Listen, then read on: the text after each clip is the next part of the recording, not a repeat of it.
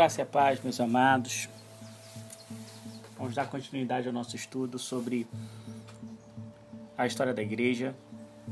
E hoje eu quero falar um pouco sobre as principais perseguições da igreja cristã. Vamos falar algumas delas, porque a igreja cristã sofreu muita perseguição desde o princípio. E eu vou começar falando sobre a dinastia Júlio-Claudiana. Ela é uma dinastia que começou no ano 14 e foi até 68 depois de Cristo. Né? Após após vencer Marco Antônio e Emílio Lepto, Otávio se proclamou imperador e a partir de então, esse período da história, da história romana, passou a denominado pelos historiadores de império. Então, no império, o poder era concentrado em uma única mão, a do imperador.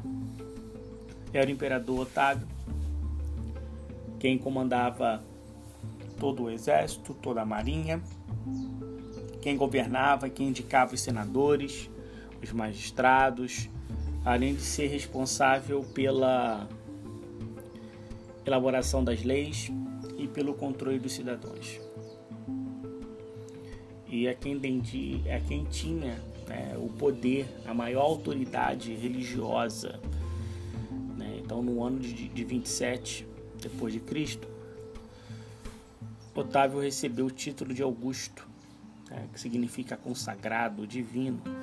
E por isso Ninguém poderia realizar um culto religioso sem a sua autorização. Né? E o imperador nomeava as pessoas para os cargos de confiança, assim como de prefeito ou de, um, de, uma, de uma cidade, ou um, até um governador mesmo né, de uma província. Mas antes de Augusto morrer, ele fez algo né? Ele instituiu a continuidade dinástica. Embora fosse uma disfarçada, vamos dizer assim, mas quatro membros da família, né, Augusto Claudiana, eles ocuparam o comando do império. Né, e foi Tibério, né, que chegou ao poder por determinação de Augusto, Calígula, né, que conseguiu pro, chegar ao poder por uma proposta do, do prefeito pretoriano, Cláudio, né, por imposição da guarda pretoriana, Nero, pela vontade de sua mãe, e Agripa, né, mulher de Cláudio, que também teve o apoio da guarda pretoriana. Então, durante a administração de, da, dessa dinastia júlio-claudiana, ocorreram vários conflitos com o Senado romano.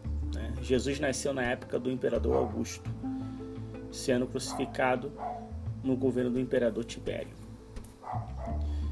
E no tempo de Nero foram iniciadas as primeiras grandes perseguições aos cristãos. E nesse governo de Nero, né, de 54 a 68 depois de Cristo, é, muito já foi escrito sobre o imperador Nero e sobre a fama de cruel que ele era com relação ao cristianismo. Né? São interessantes dois registros históricos: o de Tácito e o de Eusébio de Cesareia. Tácito deixou registrado, né, foi um historiador da época, deixou registrado em seu livro chamado Anais Quinero.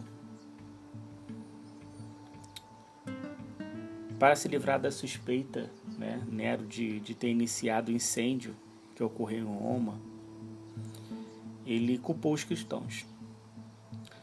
E não só culpou, mas aplicou terríveis penas.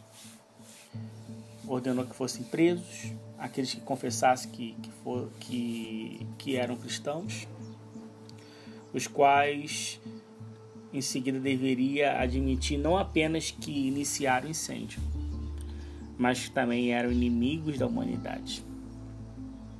Além disso, os cristãos foram insultados cobertos de peles de animais para serem devorados por cães, crucificados, queimados à noite para servir de tocha, entre outras punições. Já a Cesareia atribuiu Nero o martírio de Paulo e Pedro. Olha o que ele relata, abre aspas. Desta maneira, declarando-se publicamente como o principal inimigo de Deus, Nero foi conduzido em sua fúria a assassinar os apóstolos. Fecha aspas.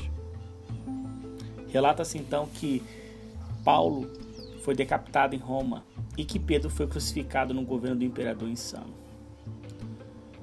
Sob a tumba dos dois apóstolos foram edificadas um templo de Constantino, duas basílicas. Né? Então, nessa época, inúmeros cristãos foram aprisionados próximo ao Vaticano, onde hoje se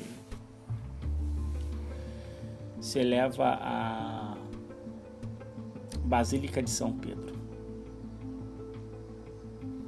aonde era o circo de Nero. Em meio aos jardins imperiais, consta que Nero expôs aos cristãos as mais cruéis, vamos dizer assim, atos como crucificação, caçada de animais, incineração, que iluminava o espetáculo noturno. Não se sabe o número exato de, de mártires, porém, de acordo com John, John Lee, na verdade, afirmou que foi uma multidão. Não tem como calcular. Esse foi o governo de Nero, já a dinastia Flaviana, que ocorreu depois de 68 a 96, após a morte de Nero, na verdade, iniciou o governo dos Flávios, sob o comando de Vespi, é, Vespasiano e Tito. Os cristãos viveram dias tranquilos, apenas domiciliano né, no ano de 81 até 96, no fim da vida, mudou a política. Não se sabe por que ele perseguiu os cristãos no final do seu reinado, mas provavelmente em virtude do seu respeito às tradições romanas. Supõe, né, que a perseguição se originou porque os judeus não queriam enviar a Roma o dízimo antepago a Jerusalém. E como ainda não estava bem definida a diferença entre cristianismo e judaísmo, os cristãos também sofreram as consequências. E assim, entre, entre os mártires da época, podemos citar Tito Flávio, Clemente, primo do imperador Domiciliano, e sua esposa Flávia, que foram condenados sob acusação de ateísmo, né? seria a negação do culto aos ídolos e de costumes judaicos, prática de vida cristã. Então, por volta do ano de 95, a perseguição diminuiu e foi reprimida pelo governo domiciliano que no ano seguinte foi assassinado por confessar a fé cristã. Neva, sucessor de Dominiciano, por dois anos deixou em paz os cristãos, proibindo qualquer violência contra eles. As perseguições do primeiro século trouxeram terríveis consequências aos cristãos. Muitos morreram, perderam seus parentes, seus amigos.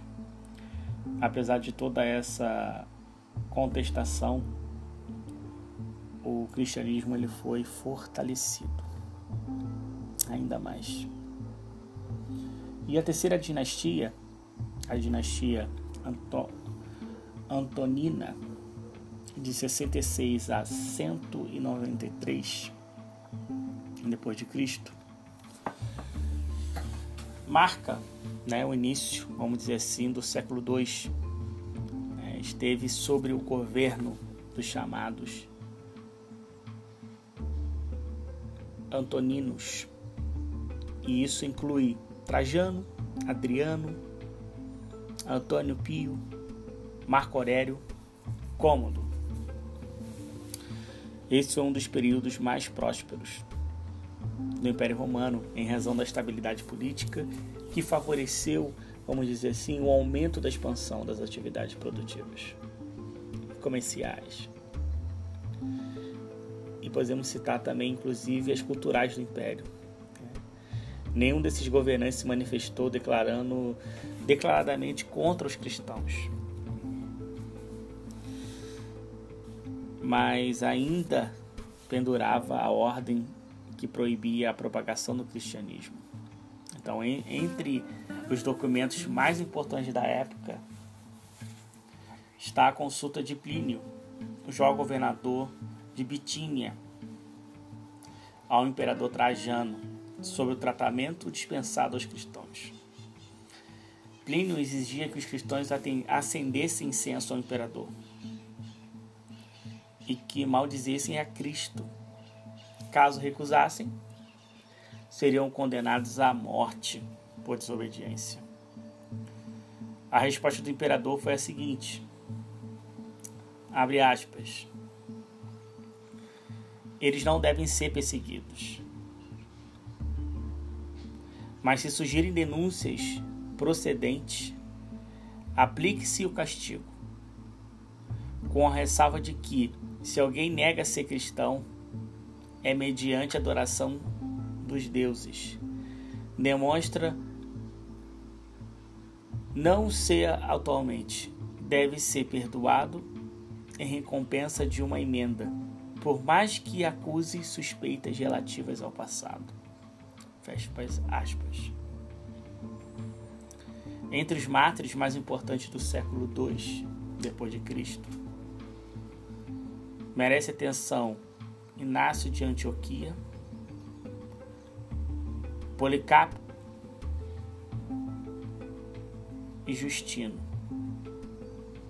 E os mártires de Leão. São todos esses dessa dinastia. Bom, amados, na próximo, no próximo encontro eu vou continuar para que o áudio não fique muito extenso. Vou continuar essa dinastia. Vamos ver a dinastia Severa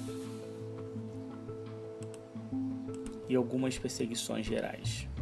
Vamos compartilhar no próximo, no próximo áudio.